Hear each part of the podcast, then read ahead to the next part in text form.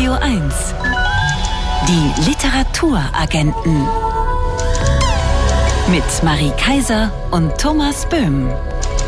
Schönen guten Abend. Herzlich willkommen und erstmal herzlichen Glückwunsch nach Bernau an die Buchhandlung Schatzinsel zum Deutschen Buchhandlungspreis. Es sind noch mehr Buchhandlungen ausgezeichnet worden. Darauf kommen wir im Laufe der Sendung zu sprechen. Hier bei den Literaturagenten gibt es in der ersten Stunde Literaturnobelpreisträger Abdul Razak Gurnar und einen Wirkungstreffer von Jarvis Cocker. Und wir finden raus, was ein verheilter Oberschenkelknochen, ein gläserner Dildo oder ein Waschbrett über die Geschichte der Frauen erzählen. Willkommen in der Wunderkammer des Weiblichen. Darin findet sich allerlei Kurioses vom verheilten Oberschenkelknochen aus dem Jahr 30.000 vor Christi bis zur Menstruationstasse, vom gläsernen Dildo bis zu Greta Gabos Kugelschreiber. Denn all diese Objekte eignen sich hervorragend, um eine Geschichte der Frauen zu erzählen. Gerade weil sie so alltäglich sind und das Gegenteil von Monumenten, wie es die Journalistin und Schriftstellerin Annabel Hirsch ausdrückt. In ihrem Buch Die Dinge, eine Geschichte der Frauen in 100 Gegenständen, interessiert sich Annabel Hirsch für das Leise und Übersehen. Und wir sprechen jetzt mit ihr darüber. Guten Abend, Annabel Hirsch. Guten Abend. Guten Abend. Sie schreiben, dass Sie in Ihrem Buch ganz bewusst nicht die Geschichte der 100 coolen Frauen der Vergangenheit erzählen wollten, sondern eine Wunderkammer erschaffen wollten, die zeigt, wie reich und vielfältig, wie komplex Geschichte ist. Warum eignen sich denn gerade Objekte oder Dinge so gut, um die Geschichte der Frauen zu erzählen? Äh, es ist tatsächlich diese äh, Sache mit den 100 coolen Frauen der Geschichte, was man ja zurzeit ganz gerne macht, äh, schien mir irgendwann so ein bisschen überholt. Und ich finde, ähm, dass Objekte eben dadurch, dass sie zum intimen Raum gehören, dass sie natürlich mehr ähm, mit der Alltagskultur verbunden sind, ähm, lassen sie irgendwie, also sind sie ein guter Spiegel für äh, das Leben der Frauen, weil der intime Raum natürlich sehr lange Zeit eher der Wirkungsraum von Frauen war. Ähm, und ich fand, dass es eben auch eine gute Möglichkeit ist, um Geschichte ähm, lebendiger zu erzählen, also mehr über Details, mehr über Anekdoten, äh, also die, die Distanz aufzuheben. Und äh, ich glaube oder ich hoffe, dass man in dem Buch eben auch spürt, dass diese Frauen, also selbst wenn es irgendwie ums 11. Jahrhundert geht, eigentlich äh, ganz ähnliche Fragen ans Leben hatten, ganz ähnliche Ängste, ganz ähnliche Probleme, auch wenn wir heute natürlich mehr Rechte haben. Und ich fand, dass man eben über Objekte ähm, sehr viele Facetten einfach abdecken kann. Sie erzählen im Buch eine Anekdote, und zwar ein älterer Herr hat auf Ihre Idee, eine Geschichte der Frauen in Objekten zu erzählen, folgendermaßen reagiert.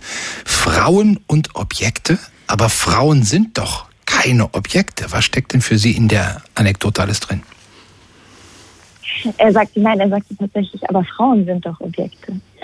Äh, also es schien ihm äh, vollkommen äh, absurd, dass man eine Geschichte der Frauen über Objekte erzählen möchte, weil doch die Objekte eigentlich die Frauen sind. Ja, ich glaube, dass tatsächlich, ähm, ich fand, dass man Geschichte auch oft eben so erzählt hat. Also ähm, wir als hätten Frauen in dieser, ich sag mal, großen Geschichte äh, immer so eine Statistenfunktion gespielt, als wären wir eine Vase gewesen, die irgendwo in der Ecke steht und ähm, hätten eigentlich gar nicht beigetragen. Und selbst eben in diesen neuen Erzählungen von heute, finde ich, wirkt es oft so, wie als wären Frauen, sagen wir, frühestens seit dem 19. Jahrhundert irgendwie aktiv und das stimmt eben überhaupt nicht. Also Frauen waren immer da, Frauen haben immer gekämpft auf ganz diverse Weise natürlich, aber ähm, also dass man so diese, diese neue Erzählung auch, das, das 20. Jahrhundert, äh, so neue Frauen äh, hervorgebracht hat, ist eigentlich in dem Sinne, glaube ich, gar nicht wahr. Also es gab immer fantastische Kämpferin. Die Idee zum Buch kam Ihnen beim Betrachten der Kochtöpfe der Schriftstellerin Karen Blixen. In ihrem Buch kommen auch Staubsauger vor, Nähmaschinen, Tupperware-Dosen, Wäscheklopfer. Welche historische Bedeutung haben denn so simple Haushaltsgeräte? So richtig feministisch hört sich das ja jetzt auch nicht an. Das stimmt. Ähm, es kommt drauf an. Also das, da, Sie haben mir jetzt mehrere genannt. Ähm, der Staubsauger ist tatsächlich ähm, nicht sehr feministisch, also das ist keine, keine große Emanzipationsgeschichte, aber zum Beispiel die äh, Tupperware sehr interessant. Es war auch eigentlich eines der letzten Objekte, weil ich natürlich erstmal nicht an die Tupperware gedacht hatte, dass ich das drin haben möchte. Aber äh, tatsächlich war die Tupperware ein emanzipatorischer Moment äh, für die Hausfrauen der 60er Jahre in den USA, weil ähm, als Herr Tupper äh, diese schönen kleinen Plastikdosen auf den Markt brachte, waren die vollkommen unerfolgreich. Niemand wollte sie haben. Und ähm, dann begegnet er einer gewissen äh, Brownie Weiss, die äh, die Tupper-Partys lancierte. Und durch sie wurde eben die Tupperware plötzlich ein Wahnsinnsgeschäft äh, und eben extrem erfolgreich. Und ähm, was eben daran interessant ist, ist, dass sie Frauen ähm, dazu animierte, eben selbst auch diese Tupperpartys zu organisieren. Damit haben sie Geld verdient. Teilweise haben ihre Ehemänner sogar ihre Jobs verlassen und angefangen, auch in diesem Tuppergeschäft dann mitzuarbeiten. Also wie heute so Instagram-Boyfriends, könnte man sagen. Ähm, und es hat eben den Frauen geholfen, ähm, eigene kleine Geschäfte aufzubauen mhm. und eben rauszugehen und Geld zu verdienen was man ja so nicht unbedingt denkt, wenn man die anguckt. Klar. Gleich das erste und älteste Ding im Buch ist eine Überraschung, ein verheilter Oberschenkelknochen aus dem Jahr 30.000 vor Christus. Was kann uns der über die Geschichte der Frauen mhm. erzählen? Der ist verbunden mit einer Anekdote und zwar ähm, war Margaret Mead, eine sehr bekannte Anthropologin, in den 60er Jahren in einer Universität in den USA und wurde da gefragt, ähm, was ihrer Meinung nach das Objekt ist, das unsere, also das erste Objekt, das unsere Zivilisation quasi repräsentiert, in dem man ablesen kann, wer wir sind, warum wir sind, wie wir sind. Äh, und man geht davon aus, dass diese Person vielleicht eher dachte, sie sagt ein, eine Waffe oder ein Tropf oder irgendeine äh, Erfindung des Menschen. Und sie sagte eben der Oberschenkelknochen, der ähm, ein verheilter Oberschenkelknochen weil sie meinte, die Tatsache, dass ein Mensch überleben konnte ähm, zu dieser Zeit, bedeutet natürlich, dass jemand da geblieben ist und sich mhm. um ihn gekümmert hat, weil ein Tier würde natürlich sofort sterben. Und ähm, dass das unsere Zivilisation ausmacht, dass wir uns um andere kümmern. Äh, und das, äh, genau, und das ist so ein bisschen die Idee, also diese ganze Sache mit der Care-Arbeit. Mhm. Äh, wie wichtig, für wie wichtig halten wir das? Äh, und für wie wie wichtig hat man es in der Steinzeit gehalten. Ähm, genau, Kehrarbeit in der Steinzeit, das fand ich auch sehr gut. Gibt genau. es, wenn Sie sich alle 100 Objekte im Buch mal so Revue passieren lassen, eins, das Sie besonders überrascht hat, weil es erst so vielleicht nebensächlich daherkam und dann so viel erzählen konnte über die Geschichte der Frauen? Also ich mag besonders, Sie haben es ja auch erwähnt, den Wäscheklopfer, der glaube ich, natürlich erstmal nicht besonders inspirierend erscheint. Äh, ich habe den verbunden mit einer Anekdote, die mir meine Großmutter, einer Legende, die meine Großmutter, die aus der Bretagne kam, mir oft erzählt hat. Und zwar gab es ja diese Legende der Lavandière, heißt es in Frankreich, also äh, Frauen, die in der Nacht in weißen Gewändern an diesen Waschbecken stehen, die man in der Bretagne eben oft noch findet. Und wenn ein Mann äh, sich ihm nähert, dann ähm, bitten sie ihn um Hilfe und dann töten sie ihn mit diesem ähm, Wäscheklopfer. Und man hat damals, und man sagt eben in der Bretagne, diese Frauen seien böse Frauen, schlechte Frauen und so weiter. Ich glaube aber tatsächlich, dass ähm, diese Angst vor dem Waschbecken und vor dieser Frau, die im Waschbecken steht und vor dem Wäscheklopfer, daher rührt, dass diese Waschbecken ein, einer der einzigen weiblichen Orte im öffentlichen Raum waren. Und also so wie die Bar für die Männer war eigentlich so der Wasch, Platz für die Frauen, die Möglichkeit aus dem Haus rauszugehen, andere zu treffen, auch um Hilfe zu bitten, wenn etwas nicht okay ist zu Hause. Und man sagt ja immer, dass die Waschmaschine die Frauen quasi befreit hat und ihnen so viel mehr Zeit ähm, äh, gebracht hat und so weiter. Und das stimmt natürlich, aber es hat sie auch wieder zurück nach Hause gebracht. Und ich fand es ganz interessant eben, dass man eigentlich über dieses kleine Objekt erzählen kann, wie zum Beispiel das Verhältnis von zum öffentlichen Raum über solche Dinge wie den Wäscheklopfer, die Waschmaschine natürlich auch tangiert wird. Die Dinge, eine Geschichte der Frauen in 100 Objekten, erzählt Annabel Hirsch. Ihr Buch ist erschienen bei Kein und Aber, 512 Seiten, kosten 30 Euro. Wir danken für dieses wunderbare Buch und das Gespräch. Annabel Hirsch. Vielen Dank. Und Thomas, ja. du weißt, ich habe dieses weiße Gewand nicht umsonst. Ne? Nachher wird noch Wäsche gewaschen. Die Literaturagenten. Wirkungstreffer. Ein Buch, das mich umgehauen hat. Sein Buch mit dem schlagenden Titel Good Pop, Bad Pop haben wir in der letzten Woche ausführlich vorgestellt und natürlich die Gelegenheit nicht ausgelassen, Jarvis Cocker auch ein bisschen weiter auszufragen, dass gute Musik in ihm ein Spannungsgefühl zwischen den Schulternblättern auslöst. Das hat er uns letzte Woche schon erzählt. Wir wollten im Gespräch mit dem Sänger der legendären Band Pipe natürlich wissen, welches Buch es denn war, das auf ihn eine ähnliche, womöglich auch körperliche Wirkung hatte. I think, you know what, first reading stories by Ernest Hemingway had a big effect on me. I, I hadn't read him because I'd seen stuff about him writing about bullfighting. I didn't really, I thought, oh, I don't, I don't agree with bullfighting, so I'm not going to read about that. He seemed like a kind of macho guy. And then I, I, know, was at someone's house and they had a book of short stories by him, and I started reading them, and I was just really surprised at how modern he was as a writer and how, you know, that thing of him. I think he, he compared writing to an iceberg where you've just got a little bit shown and, and so much that's hidden, and you don't say that, but you know it. And um, kind of like, you know, father of modern writing, I think, and, and uh, so I read all those stories really quickly. I keep thinking I should read them again because that's the trouble. When you discover somebody new that you really like, you just devour it as quickly as you can. And then I wish I'd taken a bit more time about it. I should go and maybe I'll read something else by him when I go home. Also Jarvis Cocker hat erzählt, sein Wirkungstreffer seien die Kurzgeschichten von Ernest Hemingway gewesen. Ein Autor, den er eigentlich nicht lesen wollte, weil er ihn für einen Macho hielt, der über Stierkämpfe und ähnliches schrieb. Dann aber bei einem Freund auf einen Band mit Geschichten von Hemingway stieß, fasziniert davon war, wie modern diese Geschichten sind und wie sehr sie Hemingways Konzept einlösen, wonach Geschichten immer nur die Spitze eines Eisbergs sehen lassen ähm, und unter der Oberfläche verbirgt sich immens viel, der ganze Eisberg.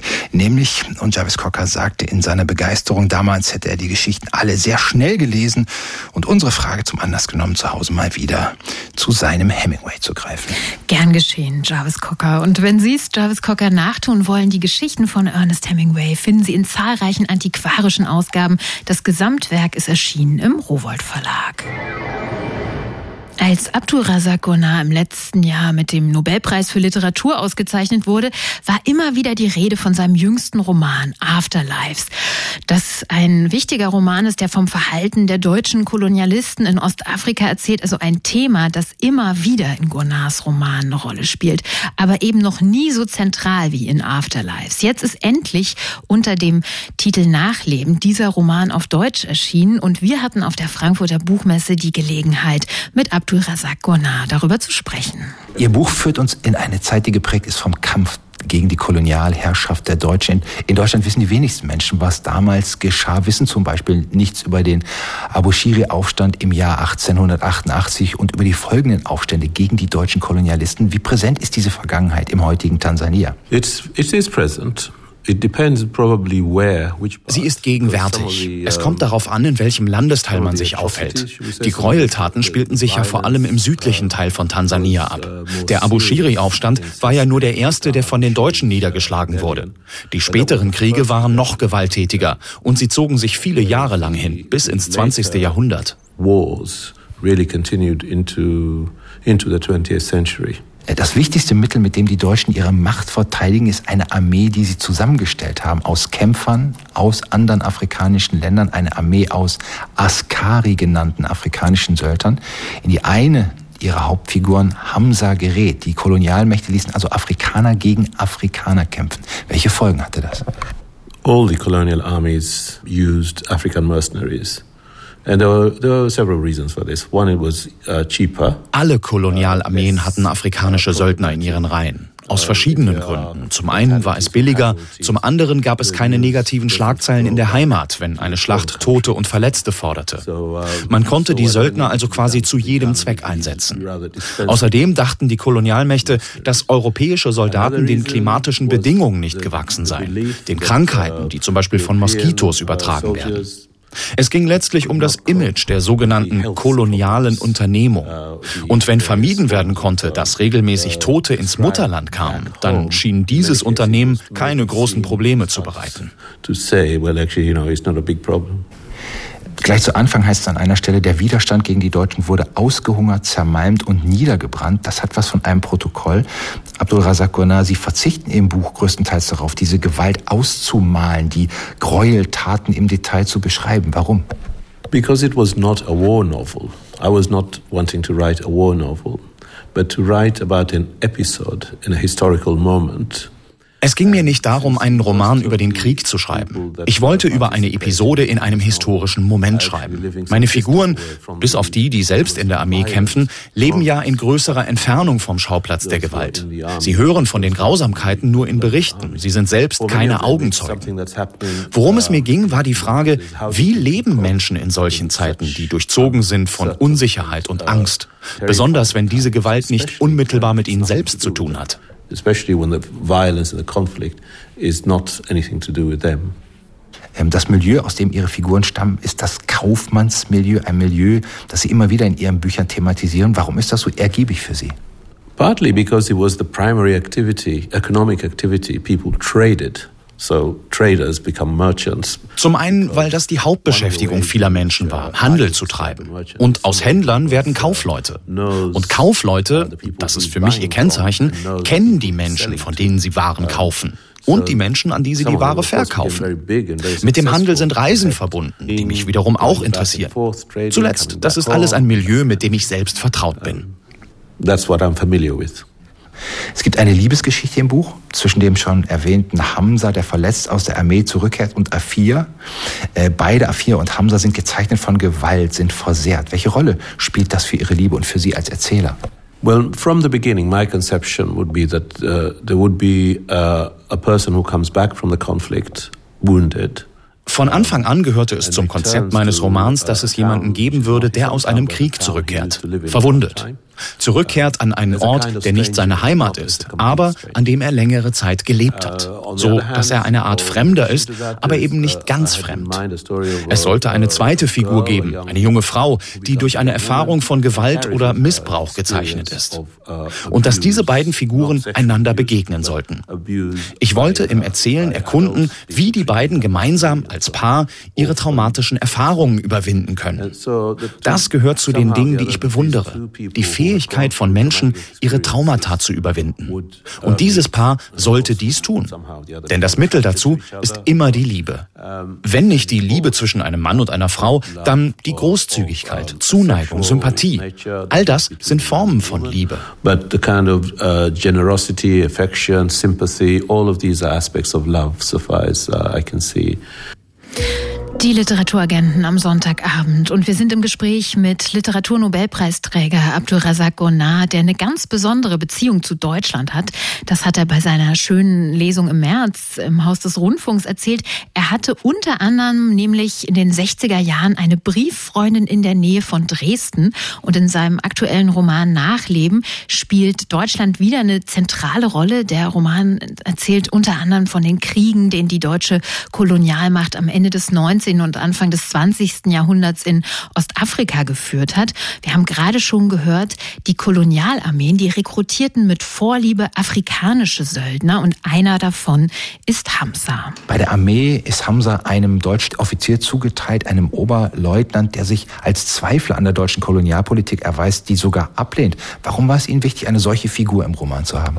I think in many of the uh, kind of ideologically driven enterprises that involve um, uh, aggression against others. I mean war, but it could be other other kinds of experiences. I think there are always people involved who have who are divided, who have doubts.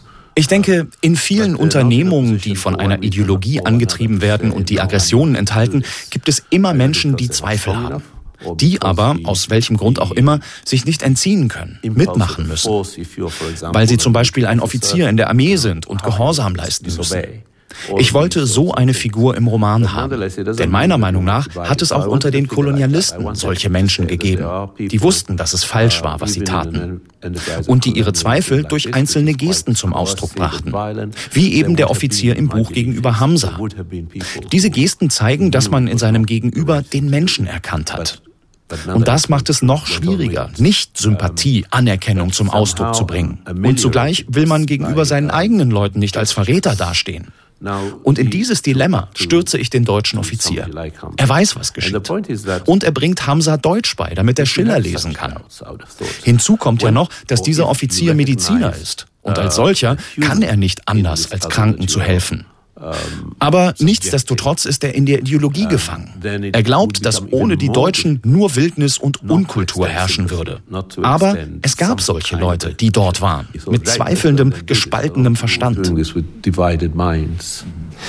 Dieser Oberstleutnant lässt für Hamza ein Buch zurück, das ihm die Missionare, die Hamza pflegen, zuerst nicht geben wollen, weil, wie es heißt, dieses Buch zu wertvoll sei für einen einfachen Eingeborenen. Dieses Buch ist Schillers Musenalmanach für das Jahr 1789. Abdul Razak warum dieses Buch? There are several reasons for choosing both this book and for choosing Schiller. Partly because I myself read uh, the poems of Schiller as a teenager and have always um, kind of held uh, an affection for Es gab viele Gründe dafür, Schiller und genau dieses Buch zu wählen. Zum einen, weil ich selbst als Jugendlicher die Gedichte von Schiller gelesen habe und sie mir immer wichtig waren. Zudem gibt es ein Gedicht von Schiller, das ich im Text zitieren wollte. Es heißt Das Geheimnis. Es spielt eine wichtige Rolle in der Liebesgeschichte im Buch. Hamza übersetzt es für seine Geliebte aus dem Deutschen. Also habe ich mich auf die Suche gemacht, mich gefragt, wo ist dieses Gedicht das erste Mal erschienen? Und eine Freundin, eine deutsche Literaturwissenschaftlerin, Wissenschaftlerin half mir. Sie nannte mir nicht nur den Erstveröffentlichungsort, eben diesen Musenalmanach, sondern schickte mir auch ein Foto des Buches, sodass ich es in meinem Roman beschreiben konnte. Aber es ging mir vor allem um die Idee, dass Hamza Deutsch lernte. Und zwar so gut, dass er Schiller und Heine lesen konnte. Hamza learning to read German to the extent that he could read both Schiller and he could also read Heine. Der Schluss führt uns dann direkt nach Deutschland, nach Berlin. Hamzas und Afias Sohn sucht nach den Spuren von Elias. Ähm, das ist der Bruder von Hamza. Und wie Sie, Abdul Razak diese Spurensuche beschreiben, in welche Archive der Sohn geht, das wirkt fast wie eine Anleitung. So erforscht man seine Vergangenheit. So kann jeder von uns die Vergangenheit seiner Familie erforschen. War das so eine Art literarischer Grundkurs für wissenschaftliche Ahnenforschung? I wanted the events that had begun in uh, the just the turn of the century. I wanted to bring them as near as possible to our present. Ich wollte, dass die Ereignisse, die sich uh, Anfang des 20. Jahrhunderts zugetragen haben, so nah wie möglich an unsere Gegenwart heranreichen. Es gibt im Buch eben diesen Bruder, Ilias, dessen Geschichte ich auf eine besondere Art erzähle, nämlich als eine Geschichte des Verschwindens. Deshalb ist er über weite Teile des Romans abwesend. Wir wissen nicht, was mit ihm geschieht. Die anderen Figuren leiden unter dieser Abwesenheit. Als sich dann einem Sohn der Familie die Gelegenheit bietet, nach Deutschland zu kommen, unternimmt er eine Suche. Denn die letzte Spur von Ilias führt eben nach Deutschland. Und weil dieser Mensch, der da sucht, ein Journalist ist, benutze ich eben einen journalistischen Ton. Er prüft Hinweise, Fakten. So wird Ilias Geschichte im Nachhinein erzählt, wie eine Reportage. Und weil Elias Geschichte an unsere Zeit heranreicht, sehen wir eben die Konsequenzen von Ereignissen, die Jahrzehnte zurückliegen. Ich wollte keine Vorschriften machen wie erforscht eure Vergangenheit. Mein Hinweis war eher der Art, es ist möglich, die Vergangenheit und ihre Konsequenzen zu erkennen. Sogar die Vergangenheit von Menschen, die angeblich von der Geschichte vergessen und die aus den Archiven gelöscht wurden. Even, even about those who history appears to have forgotten or to have wiped off the uh, archive. Was bedeutet Ihnen dieses Buch über deutsche Geschichte hier in Frankfurt auf der Buchmesse deutschen Leserinnen und Lesern vorzustellen? Well, of course, it's wonderful if uh, to to have the book appear in German. My original thought when I was writing it was not to write it for German readers in particular, es ist wunderbar, dass das Buch in Deutschland erscheint. Aber als ich es schrieb, habe ich es natürlich nicht speziell für das deutsche Publikum geschrieben, sondern wie immer für alle Literaturinteressierten. Aber als ich fertig war, habe ich mich und einige meiner deutschen Freunde auch gefragt, wie es wohl in Deutschland ankommt. Warten wir es ab. Good luck for the book. Thank you for the interview. Thank you very much. Es ist möglich, die Vergangenheit zu erforschen, sagt Abdul Razak Gurnar, wenn Sie seinen aktuellen Roman lesen wollen, in dem er genau das erklärt. Dann lesen Sie Nachleben, ist erschienen bei Penguin. Er wurde ins Deutsche übersetzt von Eva Bonnet, hat 384 Seiten und kostet 26 Euro. Wir haben es vorhin in den Nachrichten gehört und werden es bestimmt gleich wieder hören. Am Wochenende wurde der Deutsche Buchhandlungspreis in Augsburg verliehen. Einen der Hauptpreise hat die Buchhandlung Schatzinsel in Bernau gewonnen. Aber als Ausweis dafür, wie reichhaltig die Buchhandlungsszene in Berlin und Brandenburg ist, wurden 15 weitere Buchhandlungen in Berlin mit dem Preis als hervorragende Buchhandlung ausgezeichnet und zwei Buchhandlungen in Brandenburg wurden ausgezeichnet als hervorragende Buchhandlung und mit einem herzlichen Glückwunsch und damit Sie, verehrte Hörerinnen und Hörer, mal wissen, wie viele tolle Buchhandlungen es in Berlin gibt. Nennen wir die doch jetzt einfach alle wir mal. Wir lesen die, wir kosten das richtig aus und lesen die alle einfach mal vor. Wir fangen mal an mit Bötzow-Buch. Buchhandlung Godold. Buchhandlung Winter. Buchladen zur schwankenden Weltkugel. Der Zauberberg. Die Buchkönigin. Disco, Buchhandlung für Literatur und Theater. Einer und Bert, Theaterbuchhandlung. Kan Ayanub. Cheme nein, Comedia Buchhandlung. Libelle Buchhandlung Altrepto. Prior und Mumpitz. Schroppland und Karte.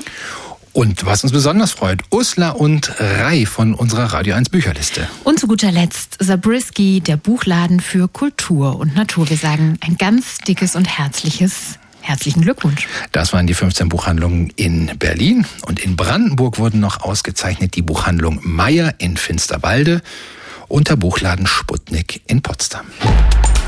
Die Radio 1 Bücherliste.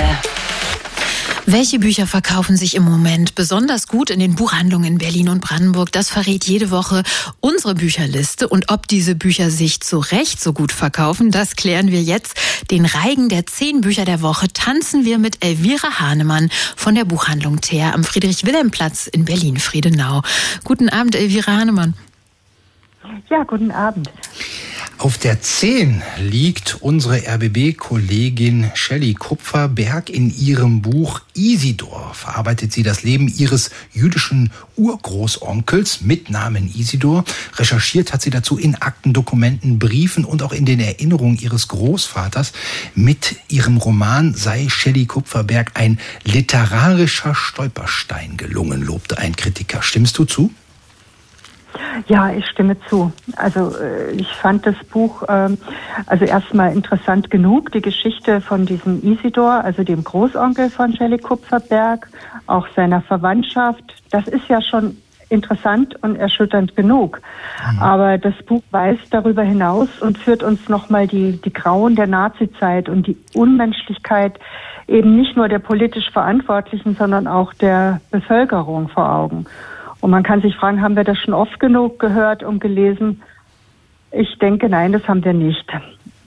Die Vergangenheit kann ja auch dazu dienen, die Gegenwart genauer zu beurteilen. Hm. Also absolute Leseempfehlung, hören wir daraus. Absolut, ja. Platz mhm. 9, Jan Faktors Trottel, in dem der Schriftsteller den Verlust des eigenen Sohnes verarbeitet. Es ist aber auch ein Schelmenroman voller Karlauer und Fußnoten, der auch von der tröstenden Wirkung von Chicorée erzählt.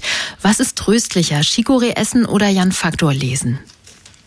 Hm, ich mag beides nicht so besonders.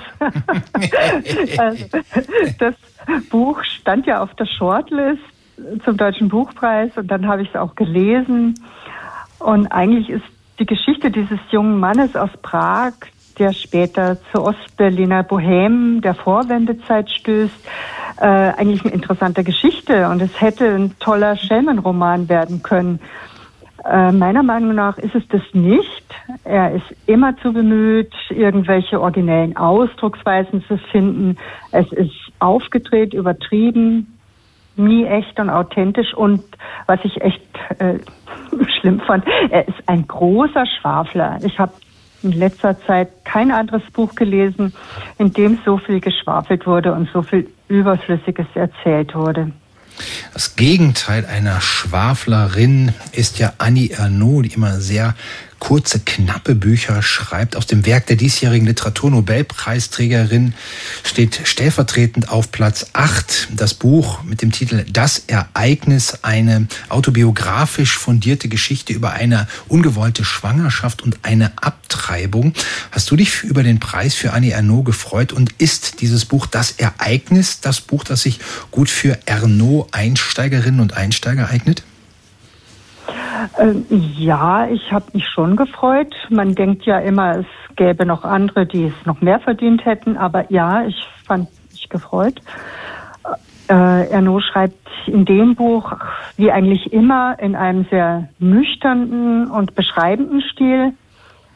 Und das ist insofern bemerkenswert, weil es sich hier ja um ein ganz hochemotionales Thema mhm. geht, um ihre Abtreibung. Aber wie schwer es den Frauen damals gemacht wurde, um welche Ängste und Hindernisse zu überwinden waren und auch in welcher Gefahr für Leib und Leben sie waren, das wird bei der Lektüre ganz klar und deutlich. Das ist für mich ein Zeitdokument, das auch heute oder vielleicht sogar gerade heute, wenn ich an die neuesten Entwicklungen zum Beispiel in den USA denke, mhm. äh, immer noch sehr wichtig ist. Auf der sieben David Mitchells Roman Utopia Avenue, der von einer Band namens Utopia Avenue erzählt und ihrem Aufstieg in den Jahren um Woodstock, steckt in diesem Roman mehr als Sex, Drugs und Rock'n'Roll? Äh, ja, also ja. ich bin leider erst ungefähr in der Mitte des Romans, äh, kann also noch nicht abschließend sagen, aber ich werde ihn gern zu Ende lesen. Und äh, wer Mitchell kennt und seine oft wirklich komplizierten Handlungsstränge, der wird hier ein bisschen erstaunt feststellen, dass er konventioneller schreibt als früher, äh, was nicht unbedingt schlecht ist. Die Geschichte um die englische Rockband äh, die in den späten 60er Jahren spielt, lässt sich gut an. Äh, doch ehrlich weiter, ich komme, desto mehr erlahmt so ein bisschen meine anfängliche Begeisterung. Mhm. Äh, die Begegnung mit den Rockgrößen aus meiner Jugend macht Spaß. Er schreibt wie immer unterhaltsam, aber ich bin nicht wirklich begeistert. Wer sind denn die Rockgrößen aus deiner Jugend? Naja, Janis Joplin zum Beispiel, die fällt mir jetzt gerade ein, David Bowie und so weiter, ja. Mhm. Sehr gut. Ja, klar. Guter Literaturgeschmack, guter Musikgeschmack. Ja. Danke, danke. Und guter Sex. So, dann haben wir das auch. Auf Platz 6 ja. erwartet uns das leichte Leben von Thomas Melle, der von einem Ehepaar in der Krise erzählt. Sie einst erfolgreiche Schriftstellerin, er TV-Journalist und in der Mitte ihres Lebens auf der Suche nach dem leichten Leben. Wie leicht ist dir diese Lektüre gefallen? Ähm, die ist mir schon leicht gefallen, aber ich muss trotzdem zugeben, dass ich nicht so viel damit anfangen konnte. Und das tut mir deshalb leid, weil ich den Melle sehr schätze und seine letzten beiden Bücher richtig toll fand. Und äh, dass es mir nicht so gefallen hat, liegt bestimmt nicht an seinem literarischen Stil. Der ist vielleicht sogar besser geworden, liegt eher daran, dass mich die Protagonisten nicht so wirklich interessieren. Dass so Menschen, die nur auf ihre eigenen Befindlichkeiten, nur auf ihr sexuelles Vergnügen äh, ausgerichtetes Verhalten, das kommt mir einfach fremd vor. Ja, und er hätte auch ein bisschen mehr in die Tiefe gehen können, was zum Beispiel das Thema äh, Missbrauch in Kindheit und Jugend und die Folgen für die sexuelle Zufriedenheit im Erwachsenenleben. Das blieb leider nur so ein bisschen angerissen. Also ein gutes Buch, aber es hätte noch besser werden können. Mhm. Neu eingestiegen in dieser Woche auf Platz 5 die Erweiterung von Robert Menasse, der zweite Teil von Robert Menasses EU-Groteske nach die Hauptstadt. Diesmal geht es um Albanien als EU-Beitrittskandidaten. 650 Seiten lang ist die Erweiterung und auch das Thema hört sich eher schwer und kompliziert an. Ist es trotzdem ein kurzweiliges Lesevergnügen? Absolut, absolut. Also äh, ich muss auch vorausschicken, man muss die Hauptstadt Stadt nicht gelesen haben. Also mhm. kann man, ist gut, aber es ist äh, für mich keine Fortsetzung, sondern ein ganz eigenständiger Roman. Geht es halt auch um Europäische Union, um Brüssel. Aber ich bin wirklich total angetan und es ist so ein Buch, wo man absolut sofort drin ist. Und auch da bin ich noch nicht ganz durch. Aber da freue ich mich wirklich drauf, nach Ende der Sendung schnell weiterlesen können, zu können. Auf der vier eine Wiedereinsteigerin. Daniela Dröscher, Lügen über meine Mutter mit ihrem Roman über ihre eigene Mutter hat Dröscher es auf die Shortlist für den Deutschen Buchpreis geschafft. Eine Mutter, die von ihrem Ehemann wegen ihrer Figur, die dieser Ehemann als zu dick empfindet, tyrannisiert wurde. Hat dich dieser autofiktionale Roman überzeugt? Ja, der hat mich sehr überzeugt. Also es, es geht, ja, wie soll ich sagen, es, es ist für mich äh, eben auch ein Beispiel dafür, wie Frauen damals äh, behandelt wurden und was die sich gefallen ließen. Und äh, da, das ist zwar ein Einzelschicksal, Aber der Einblick, den Dröscher gibt, da geht es ja um den ganzen Zeitgeist damals. Und, In den 70er, 80er Jahren. Ja, 70er, 80er, 80er eigentlich. Mhm. Aber es ist naiv zu denken, sowas käme heute nicht mehr vor. Aber damals war es eben gesellschaftlicher Konsens und das ist glücklicherweise aufgebrochen worden. Und ein sehr lesenswertes Buch. Auf der 3 reitet Sissy ein im neuen Roman von Karin Duwe. Gerade haben wir die Premiere des Buchs im Haus des Rundfunks gefeiert. Duwe widmet sich der Kaiserin von Österreich auch und vor allem als Pferdenärrin. Wie fanat bist du denn in dieses Buch? Also ich muss gestehen, ich, äh, ich schätze Karin Dube wirklich sehr und habe vieles von ihr gelesen. Aber ich interessiere mich weder für Pferde noch für Sissi in irgendeiner Weise. Und deswegen habe ich nicht, ehrlich gesagt, nicht vor, das zu lesen. Ich bin aber sicher, dass für äh, Menschen mit anderen Voraussetzungen das ein guter Roman ist, aber nicht meins, nein. Ich interessiere mich auch weder für Pferde noch für Kaiserin Sissi und dieses Buch fand ich toll. Und Sie können, meine Damen und Herren, die Lesung von Karin Duwe äh, nachhören auf radio1.de und wir kommen jetzt schnell von den Pferden zu Hund, Wolf, Schakal so heißt der Roman, auf Platz zwei der Radio 1 Bücherliste von Besat Karim Khani. Und da trägt uns in, ins Neukölln der 1980er Jahre. Wir begleiten einen iranischen Einwanderersohn, der versucht, sich bei den Straßengangs zu behaupten. Als hart und zart wurde der Roman beschrieben. Hat dich, Elvira, diese Mischung überzeugt? Die hat mich sehr überzeugt. Das ist eigentlich äh, das Buch, das mir am besten gefallen hat von der ganzen Liste. Mhm. Ähm, das ist äh, also wirklich hochpoetisch in manchen Stellen und dann auch wieder Straßenslang und äh, also eine große Kunst, wie der das geschrieben hat. Und zum Beispiel als der Sam, also die Hauptperson ins Gefängnis kommt, äh, die Beschreibung des Lebens im Gefängnis, äh, diese intensive Darstellung, so, sowas habe ich eigentlich noch nie gelesen. Das fand ich wirklich äh, unglaublich gut. Große Begeisterung für Platz zwei. Gucken wir mal, was für Platz eins da noch übrig bleibt. Unsere Nummer eins in dieser Woche führt uns zur See. Der neue Roman von Dörte Hansen versetzt uns auf eine kleine Nordseeinsel direkt ins Leben der Familie Sander. Hast du dich eher seekrank gefühlt oder wohl bei dieser Reise? eher wohl als seekrank. Also ich äh, fand das ein gutes Buch, ein starkes Buch. Radio 1. Die Literaturagenten. Autorinnen sind auch nur Leserinnen. Und in dem Roman, über den wir jetzt sprechen, spielt Musik eine besondere Rolle. Er ist inspiriert von einem französischen Chanson, und zwar dem hier. Printemps suivant, le ciel irlandais était en paix. Marina plongée nue dans un lac du Connemara. Thomas Böhm und ich führen schon Tänze. Nein, nein, das stimmt nicht. Du, du wippst im Takt mit. Ich bin ein bisschen überrascht, was das damit auf sich. Le Lac du Connemara ist das, eine Chanson von Michel Sardou, das tatsächlich jeder Franzose, jede Französin kennt. Die Seen des Connemara, denn Connemara wird eigentlich englisch ausgesprochen, ist eine mystisch aussehende Torfmoorlandschaft in Irland. Wirklich wunderschön, klare Seen, hunderte weiße Sandstrände, mächtige Berge und Connemara heißt eben auch der aktuelle Roman des französischen Schriftstellers und Prix Goncourt-Preisträgers Nicolas Mathieu und unsere Expertin für Landschaften und Chansons und unsere geschätzte lesende Autorin Jackie Tome stellt Conmara jetzt vor. Hallo Jackie. Hallo, guten Abend. Hallo. Der Roman von Nicolas Mathieu erzählt die Geschichte von Helene, einer sozialen Aufsteigerin, die kurz vor ihrem 40. Geburtstag zurückkehrt in ihr Heimatdorf in der Nähe von Nancy, wo sie ihrer Jugendliebe Christophe begegnet. Haben wir es hier also mit einem Liebesroman zu tun?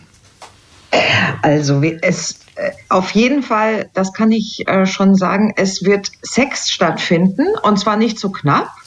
Und die Frage ist, ob diese Affäre, ähm, die sich da anbahnt, zu einer Liebe wird.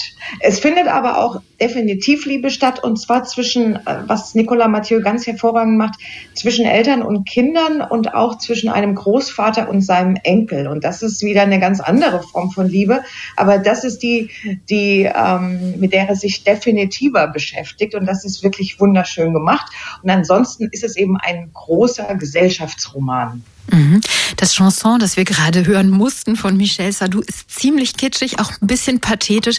All das trifft auf Nicolas Mathieu's neuen Roman hoffentlich und wahrscheinlich gar nicht zu.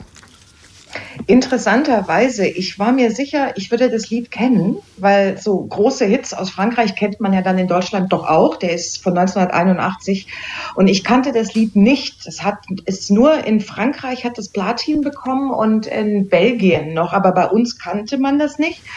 Und ähm, er macht das aber ganz toll. Und zwar zeigt das, wie Popmusik, Erinnerung und Lebensgefühl miteinander verschmelzen können.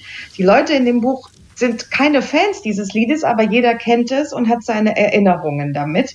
Und das Lied steht auch für zwei Schlüsselszenen in diesem Roman, der ansonsten ähm, sich unglaublich gut liest, der auch als Page-Turner bezeichnet wird, aber der nicht auf einen Höhepunkt zusteuert. Das fällt einem relativ früh auf.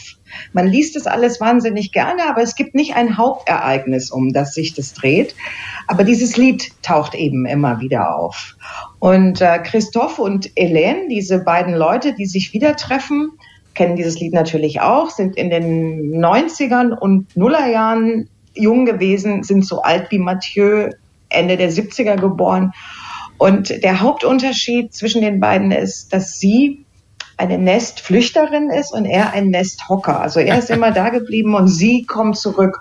Und das ist, äh, darum geht es in diesem Roman. Viel mehr äh, als um was auf dem Buchdeckel steht, eine gespaltene Gesellschaft, bla bla bla. Nein, es geht darum, was es bedeutet, in die Welt hinauszuziehen und was es bedeutet, in der Provinz zu bleiben. In seinem Roman Wie später ihre Kinder wurde er auch für den Prix Goncourt damit ausgezeichnet. Da hat Mathieu äh, ja aus der Sicht von Teenagern und Kindern geschrieben und die beiden wichtigen Hauptfiguren von Conmara, die befinden sich eben in der Mitte ihres Lebens, so um die 40. Ist Conmara auch so ein Roman über die berühmte Midlife Crisis? Ja, es ist ja die, ähm, die sind an diesem Punkt an dem man sich fragt, wie bin ich hier eigentlich gelandet? Habe ich das alles richtig gemacht? Wollte ich diesen Beruf? Wollte ich diese Beziehung? Wollte ich dieses Leben? Und das kann ja ein sehr, sehr schmerzhafter Punkt sein. Und ähm, es hat zwei Zeitebenen. Das bedeutet, dass man auch die Eltern der Leute kennenlernt, dass man sie als Teenager erlebt, wie sie sich entwickeln zu dem, was sie dann sind. Und ähm, es ist bei Mathieu ist es nie so, dass man sagt, es ist eine Abrechnung mit dem, was bei uns so schief läuft, sondern er erzählt, er erzählt episch, er hat, er ist unglaublich detailverliebt, ohne dabei zu langweilen. Also man weiß immer, wie es riecht, wie die Leute aussehen, diese kleinen Unterschiede, die so, die Leben so unterschiedlich machen. Das, das macht er wahnsinnig gut. Und diese Midlife Crisis, die ist eben manchmal total deprimierend dann wieder lustig und dann wieder okay. Also es ist keine Heldenreise, sondern es sind Leute, die versuchen zu leben und glücklich zu sein, wie wir alle, was mal mehr und mal weniger gelingt. Jackie, du hast ja gerade schon den genauen Blick von Nicolas Mathieu gelobt. Ich mag den besonders, wenn er soziale Unterschiede beschreibt, Klassenunterschiede. Wie setzt er denn diesen Blick für soziale Unterschiede in Connemara ein? Also es ist äh, super spannend zu sehen, ähm, wo wo, es universell ist und wo wir uns speziell in Frankreich befinden. Ja, also die sind, wir befinden uns im Osten Frankreichs an der Mosel und eben nicht in Paris oder eben nicht an der Côte d'Azur oder am Atlantik. Und Helene möchte von Anfang an dort weg. Wir lernen sie als Teenagerin kennen und dieses Bedrückende, was Teenager sein haben kann. Ne? Dieses, ich will hier weg, es ist mir zu eng und zu miefig und das hat sie ganz früh. Und Christoph hat das gar nicht. Und ähm, es gibt dann so eine ganz tolle Szene zum Beispiel, da möchte sie mit ihrer reicheren Freundin und deren Eltern in den Sommerferien wegfahren. Und die Eltern fragen sie dann, schämst du dich für uns? Als sie nicht möchte, dass die, diese Eltern sich begegnen. Die begegnen sich dann natürlich doch. Und die Unterschiede sind ganz klein, wie sich dann herausstellt. Die Frauen haben beide ein kleines Schwarzes an, die Männer haben beide ein weißes Polohemd an und alle trinken fröhlich Rosé. Es ist auch so, ähm, dass immer über die Geldsituation und die äh, Lebensentscheidungen der Leute gesprochen wird, aber eben nicht mit einem äh, Hélène ist ähm, äh, ähm, was, was ist sie denn? Sie ist Unternehmensberaterin. Es ist eben nicht so, dass da alles glänzt und auf der anderen Seite die Leute zurückgelassen wurden. Es ist so, dass die Leute in der Provinz, wir sind in Frankreich, sehr wohl auch äh, die besten Weine im Keller haben, hm. auch wenn sie kein Geld haben. Das ist total interessant. Und es, es wird auch immer, es werden auch immer feine Unterschiede in der Einrichtung in den, in den Häusern und in dem Kleidungsstil benannt. Es ist, es ist immer alles sehr ziseliert und sehr detailreich. Und das, das macht er einfach wirklich gut. Und das ist das Gegenteil von, von einer, von einer plumpen Sozialkritik. Also er geht, er, er benutzt nie das Klischee und, und reitet darauf rum. Es ist wahnsinnig unterhaltsam und, und, und, und äh, voll. Eine gute Flasche Wein braucht immer einen Aufkleber mit dem Gütesiegel oder der Weinmedaille und unser Buch braucht immer ein Kurzurteil von dir am Ende deiner Kritik. Was würdest du draufschreiben? Und das Kurzurteil habe ich aus diesem Grund heute auch ein bisschen an äh, eine Weinbeschreibung angelegt, angelehnt. Und das geht so vollmundig und komplex, temporeich und dennoch tief, mit Anklängen von Witz, Pop und Sex und alles in allem sehr süffig. Sagt Jackie Tomi über Connemara von Nicolas Mathieu. Das Buch wurde übersetzt von Lena Müller und André Hansen, ist erschienen bei Hansa Berlin. 332 Seiten, Quatsch, 432 Seiten, kosten 26 Euro. Und wir sagen vielen Dank und Prost, Jackie. Dankeschön. Schönen Abend. tschüss. Bis dann. Tschüss. Ciao. Wir bleiben in Dänemark mit dem nächsten Buch haben Sie ein Au-pair, eine Putzhilfe oder einen Babysitter für die Kinder. Dann sollte Sie der folgende Roman besonders interessieren, denn in Die untere Seite des Tages beschreibt die dänische Schriftstellerin Emily Bergmann, wie es sich anfühlt, genau diese Jobs zu machen. In Dänemark wurde die untere Seite des Tages von der Kritik gefeiert. Jetzt ist der Roman auf Deutsch erschienen. Du, Marie, hast ihn gelesen. Was für eine Geschichte erzählt Emily Bergmann da? Das ist wirklich ein Roman geschrieben aus der Perspektive einer Hausangestellten, die eben in unmittelbarer Nähe zu diesen Familien lebt, aber wirklich intimste Details kennt, aber eben Familien, zu denen sie selbst niemals dazugehört und das auch immer wieder ganz deutlich spürt. Am Anfang des Buchs ist sie Anfang 20. Als junge Frau geht sie nach Frankreich als Au pair nach Paris. Das ist ja ein Traum vielleicht von vielen jungen Menschen. Sie wollte aber von zu Hause vor allen Dingen weggehen aus Dänemark, nachdem ihr jüngerer Bruder gestorben ist an Drogen Drogen, ein Tod, für den sie ihre Eltern, vor allen Dingen ihre Mutter verantwortlich macht. Sie gibt an der Stelle also so ein bisschen die eigene Familie auf und wird Teil von diesen fremden Familien. Und sie kommt dann gleich zu Beginn zu so einer wohlhabenden französischen Familie als neue Haushaltshilfe, die da residiert auf dem Landsitz. Sie bekommt sogar ein eigenes Gartenhaus zum Wohnen und äh, ihr wird gleich so ein Satz am Anfang gesagt, das sind ja auch für dich Ferien. Aber während die beiden Söhne der Familie, die sogar ein bisschen älter als sie sind, da ausreiten, ist sie eben dafür zuständig, komplizierte und raffinierte Mahlzeiten für diese Familie zuzubereiten. Mahlzeiten, an denen sie selber nicht teilnehmen wird. Sie ist dann später Müsli in der Küche. Und im Buch bleibt diese Ich-Erzählerin ganz lange namenlos. Man fragt sich immer, wird der Name noch auftauchen oder nicht? Praktischerweise wird sie von ihren Arbeitgebern auch mit dem Namen ihrer Vorgängerin angesprochen. Unsere neue Anastasia. Ihr eigentlicher Name Anna, der taucht zum ersten Mal mal, ich glaube, so auf Seite 80 oder so auf. Also sie zählt hier ganz eindeutig nicht als Mensch, sondern ist nur ein Glied in einer Kette von Hausangestellten. Mhm.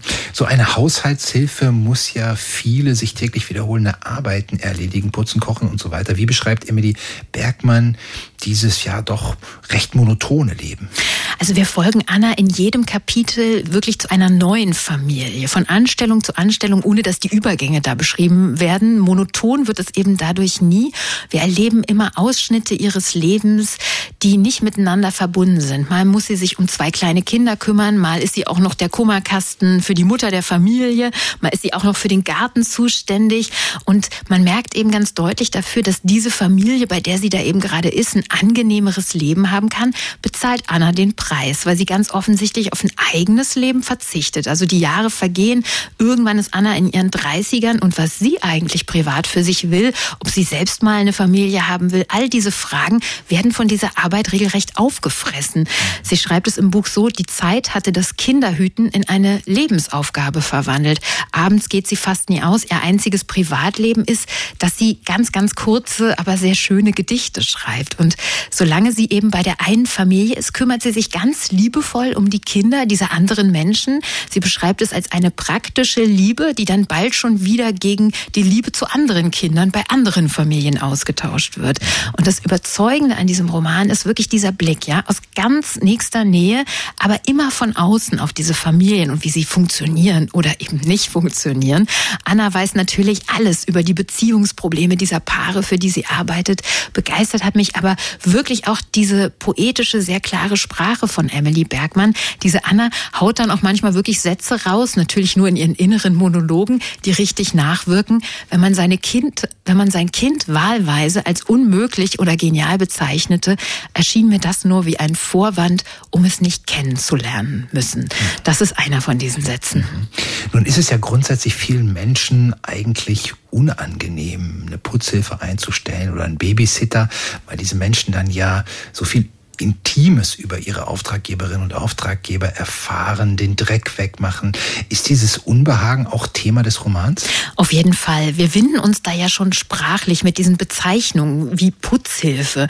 Manche sagen dann so Sachen wie meine Perle, was eigentlich die schlimmste Bezeichnung von allen ist. Im Roman wird das aber noch getoppt. Da wird Anna von ihrer Arbeitgeberin einmal mein kleines Frauchen genannt. Also da läuft es einem wirklich kalt den Rücken runter. An einer anderen Stelle wird beschrieben, wie sich eine Familie eben in ihrem Haus verhält, als würde sie in einem Hotel wohnen, das sie sich da selber eingerichtet hat. Ein bisschen häuslicher Horror, so hat eine dänische Zeitung über diesen Roman geschrieben. Ich finde, das trifft es sehr gut.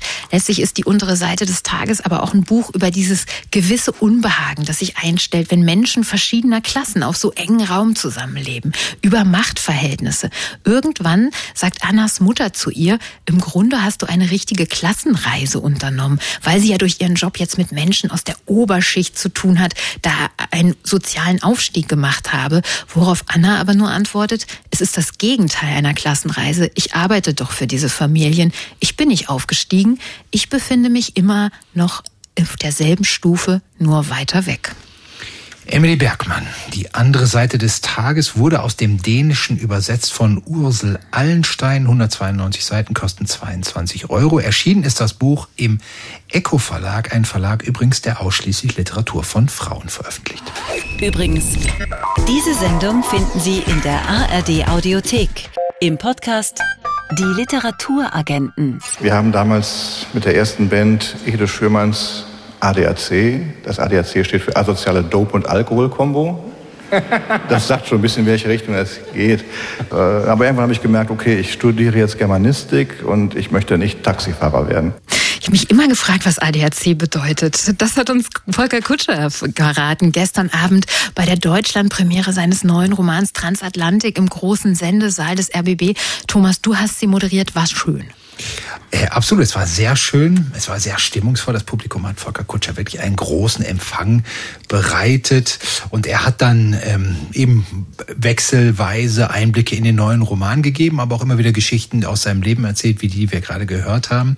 Das neue Buch, das natürlich im Mittelpunkt Punkt stand, das ist ein Fest für die Fans. Von Anfang an, Kapitel um Kapitel, begegnen wir den Figuren aus den vorherigen Bänden. Transatlantik ist ja der neunte Band dieser auf zehn mhm. Bände angelegten Reihe. Äh, eine von den Figuren, die wieder auftaucht, ist sogar aus dem allerersten Band, die Gräfin Sorokina, die damals in Der nasse Fisch den Schatz ihrer Familie nach Berlin geschmuggelt hat. Aber auch Johann Marlow taucht wieder auf, diese schillernde Figur, die in der Berliner Unterwelt die Fäden gezogen hat. Und den wir jetzt in diesem neuen Roman in New York antreffen. Äh, da zieht er ein neues Geschäft auf mit einem deutschen Produkt, mit Heroin. Mhm. Äh, was die Lesung wieder besonders abwechslungsreich gemacht hat, war die Musikbegleitung der Lesestellen durch Sascha Puschkin, der am Flügel so eine Art Live-Soundtrack zum Text gespielt hat. Und da habe ich jetzt mal einen Ausschnitt daraus vorbereitet. Kurz zum Hintergrund. Die Hauptfigur der Serie, Gerion Rath, ist ja untergetaucht, wird von den Nazis überall gesucht, hat sich in Wiesbaden versteckt und da ausgerechnet die schon erwähnte Gräfin Sarokina getroffen, also eine russische Adlige, der er bei seinem ersten Fall in Berlin geholfen hat.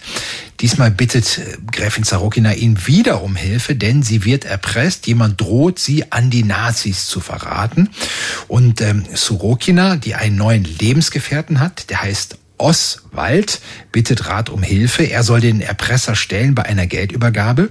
Und bei dieser Geldübergabe stellt sich heraus, dass der Erpresser niemand anderes ist als dieser Lebensgefährte Oswald der in Wirklichkeit ein Nazispion ist, der auf die Gräfin angesetzt war. Und dieser Oswald spricht jetzt Gerion Rath an. Nun ist mir auch klar, warum die liebe Svetlana sie aufgesucht hat. Ein abgetauchter Bulle, der das Tageslicht ebenso scheut wie der russische Adel, vor allem wenn er jüdische Wurzeln hat. Dann haben Sie sich als strammer SS-Mann mit einer Viertel- bis Achteljüdin eingelassen. Nennt man sowas nicht neuerdings Rassenschande? Dienst ist Dienst. Meinen Sie, ich hätte persönlich ein Auge auf Sie geworfen? Das war ein dienstlicher Auftrag. Der SD wollte dieser Judenschlampe auf den Zahn fühlen und natürlich herausfinden, wo die nicht unbeträchtlichen Reste des Sorokin-Vermögens abgeblieben sind. Aber von diesem Vermögen hat sie ihnen nichts erzählt, wie sehr sie sie auch bezirzt haben, nicht wahr? Sie hat sich um jeden Preis an ihre neue Identität geklammert. Niemand sollte erfahren, wer sie wirklich ist. Konnte ja nicht ahnen, dass ich das längst wusste. Nicht einmal von der Erpressung hat sie mir erzählt, da hat sie sich lieber an sie gewandt. hat ihr ja auch nicht viel geholfen, was? Wie man's nimmt. Was meinen Sie, was die Gräfin sagen wird, wenn sie herausfindet, dass Sie hinter der Erpressung stecken? Das wird sie nicht herausfinden. Meinen Sie etwa übermorgen einträchtig mit der Geliebten, die Sie betrogen haben, in Frankfurt den Zeppelin besteigen zu können? Das werde ich nicht zulassen. Das hat sie Ihnen auch erzählt. Was sie allerdings nicht weiß, sie wird Frankfurt niemals erreichen. So wenig wie Sie heute Abend Ihre armselige Dachkammer erreichen werden, Herr Oberkommissar. Plötzlich hielt Oswald eine Parabellum-Pistole in seiner Rechten. Ein SS-Modell, Rat dachte an die Walter in seinem Hosenbund und verfluchte seine Zögerlichkeit. Nehmen Sie doch bitte die Hände hoch, sagte Oswald. Rat gehorchte. Ist das Ihre Dienstwaffe? fragte er. Was Ihre Vorgesetzten wohl dazu sagen, wenn sie erfahren, dass sich ein Erpresser damit seinen Weg freigeschossen hat?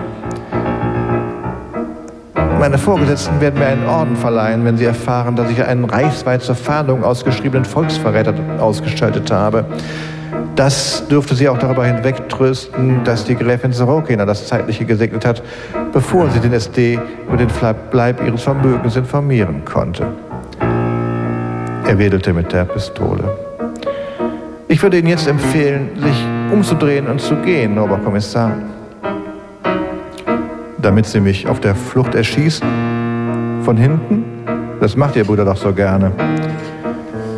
Ich würde sie auch von vorne erschießen. Wer will da nicht wissen, wie es weitergeht, ne? Das können Sie ganz einfach tun, indem Sie auf radio1.de gehen. Da können Sie die komplette Lesung von gestern nachhören und natürlich auch als Videostream nachsehen und äh, mal schauen, ob Gerion Rath diesen Abend überleben wird. Wir sind gespannt. Und wir sind schon am Ende der Literaturagenten. Mhm. Und das heißt, es ist 20 Uhr, aber ich fühle mich wie 19 Uhr. Also die du Teufel. Sommerzeitumstellung merke ich jedes Mal. Und es ist eigentlich ein gutes Gefühl, weil ich habe den Eindruck, ich bleibe heute Abend problemlos eine Stunde länger wach und kann eine Stunde mehr lesen. Ja, das ist doch ein Geschenk. Eine Stunde zum mehr lesen können wir eigentlich alle zusammen machen. Ich bin auch dabei. Und das Licht haben wir auch schon ausgemacht da draußen. Tschüss, bis zum nächsten Mal. Tschüss.